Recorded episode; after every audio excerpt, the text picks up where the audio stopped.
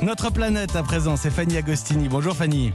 Bonjour Mathieu, bonjour à tous. Alors Fanny, vous nous dites que la bière permettrait, euh, décidément Jimmy et Fanny, vous vous êtes concertés hein, entre le, le barbecue et, Même et pas, Fanny même Agostini. Euh, Fanny, vous nous dites que la bière permettrait aux vaches de produire plus de lait. Alors, attention, pas directement là.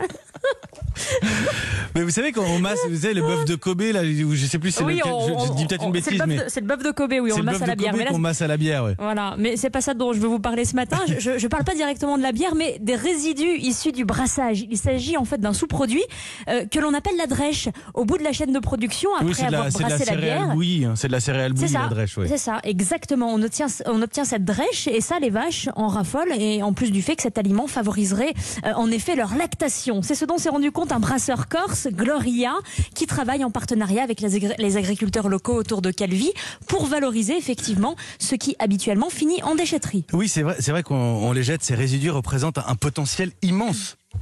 Alors pour l'agriculture, notamment, on l'a dit, surtout en période de sécheresse, quand l'herbe vient à manquer, ne permettant pas de faire des stocks de foin suffisants pour la période hivernale, la drèche, si elle est systématiquement redirigée sur des fermes à la sortie du brassage de la bière, pourrait aussi avoir une grande utilité, car pour l'instant en France, une infime partie de cette drèche est utilisée en compost ou pour les animaux d'élevage, mais globalement, c'est du déchet qui fermente en déchetterie. Le ratio, c'est en moyenne 300 kilos de drèche pour 1000 litres de bière brassée. Ah, ça va vite, hein. Des, ah oui, des milliards de, de- de litres de bière sont consommés, ça, ça laisse imaginer des monticules de drèche qui sont même économiquement et logistiquement compliqués à gérer. Vous, vous connaissez un brasseur près de chez vous, euh, Fanny?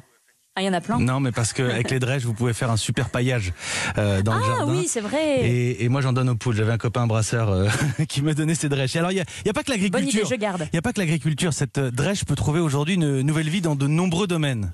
Alors tenez Mathieu, euh, un autre exemple, le pain, la drèche peut aussi s'utiliser en boulangerie. La filière commence d'ailleurs tout juste à s'en saisir. La drèche est effectivement panifiable.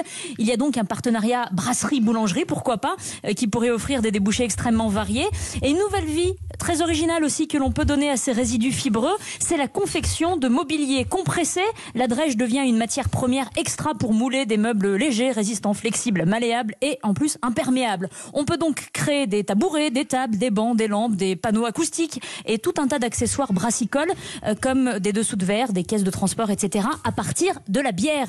Un exemple parmi tant d'autres euh, tout aussi surprenant qui doit nous faire penser à la conception et la fabrication de tout ce qui nous entoure autrement, particulièrement dans les process industriels qui rejettent des quantités massives de chutes ou de résidus en tout genre. Bon, après le barbecue de, de Jimmy Mohamed, on a les, les, les bières. Je, je vais la dénoncer. J'ai un coucou pour vous, Fanny Agostini, d'une personne de la rédaction. C'est Isabelle Horry, Ah. notre correspondante à Bruxelles, qui m'écrivait à l'instant. Merci pour ces infos sur les drèches. C'est pas étonnant que ça vienne de Belgique. hein. Entre nous, c'est pas étonnant que ça vienne de Belgique ce matin.